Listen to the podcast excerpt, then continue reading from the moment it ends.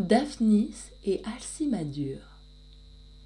Aimable fille d'une mère, à qui seul aujourd'hui mille cœurs font la cour, et quelques-uns encore que vous garde l'amour, je ne puis qu'en cette préface, je ne partage entre elle et vous, un peu de cet encens qu'on recueille au Parnasse, et que j'ai le secret de rendre exquis et doux.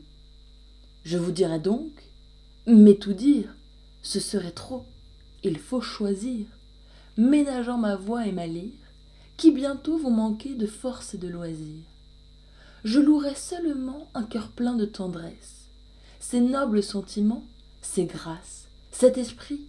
Vous n'auriez en cela ni maître ni maîtresse, sans celle dont sur vous l'éloge rejaillit. Gardez d'environner ces roses, de trop d'épines, si jamais l'amour vous dit les mêmes choses il les dit mieux que je ne fais.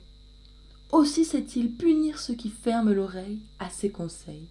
Vous l'allez voir. Jadis une jeune merveille méprisait de ce Dieu le souverain pouvoir. On l'appelait Alcimadure.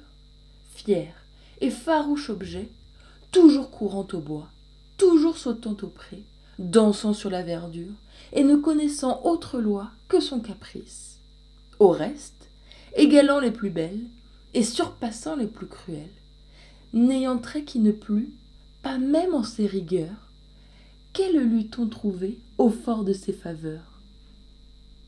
Le jeune et beau Daphnis, berger de noble race, l'aima pour son malheur.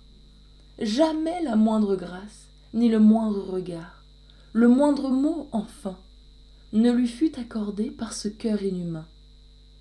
Las de continuer une poursuite vaine, il ne songea plus qu'à mourir. Le désespoir le fit courir à la porte de l'inhumaine. Hélas, ce fut au vent qu'il raconta sa peine. On ne daigna lui faire ouvrir cette maison fatale où, parmi ses compagnes, l'ingrate, pour le jour de sa nativité, joignait aux fleurs de sa beauté les trésors des jardins et des vertes campagnes. J'espérais, cria-t-il, expirer à vos yeux, mais je vous suis trop odieux, et ne m'étonne pas qu'ainsi que tout le reste, vous me refusiez même un plaisir si funeste.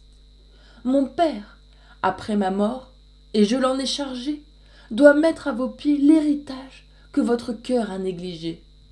Je veux que l'on y joigne aussi le pâturage, tous mes troupeaux, avec mon chien, et que du reste de mon bien, mes compagnons fondent un temple où votre image se contemple, renouvelant de fleurs l'autel à tout moment. J'aurai, près de ce temple, un simple monument. On gravera sur la bordure Daphnis mourut d'amour. Passant, arrête-toi, pleure et dis Celui-ci succomba sous la loi de la cruelle Alcimadure. À ces mots, par la part qu'il se sentit atteint. Il aurait poursuivi, la douleur le prévint. Son ingrate sortit triomphante et parée. On voulut, mais en vain, l'arrêter un moment pour donner quelques pleurs au sort de son amant. Elle insulta toujours au fils de Cythérée, menant dès ce soir même, au mépris de ses lois, ses compagnes danser autour de sa statue. Le dieu tomba sur elle et l'accabla du poids. Une voix sortit de la nuit. Écho redit ces mots dans les airs répandus. Que tout aime à présent, l'insensible n'est plus.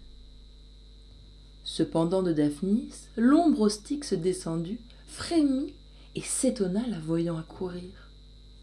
Tous les rêves entendit cette belle homicide s'excuser au berger qui ne daigna louir, non plus qu'Ajax, Ulysse et Didon son perfide.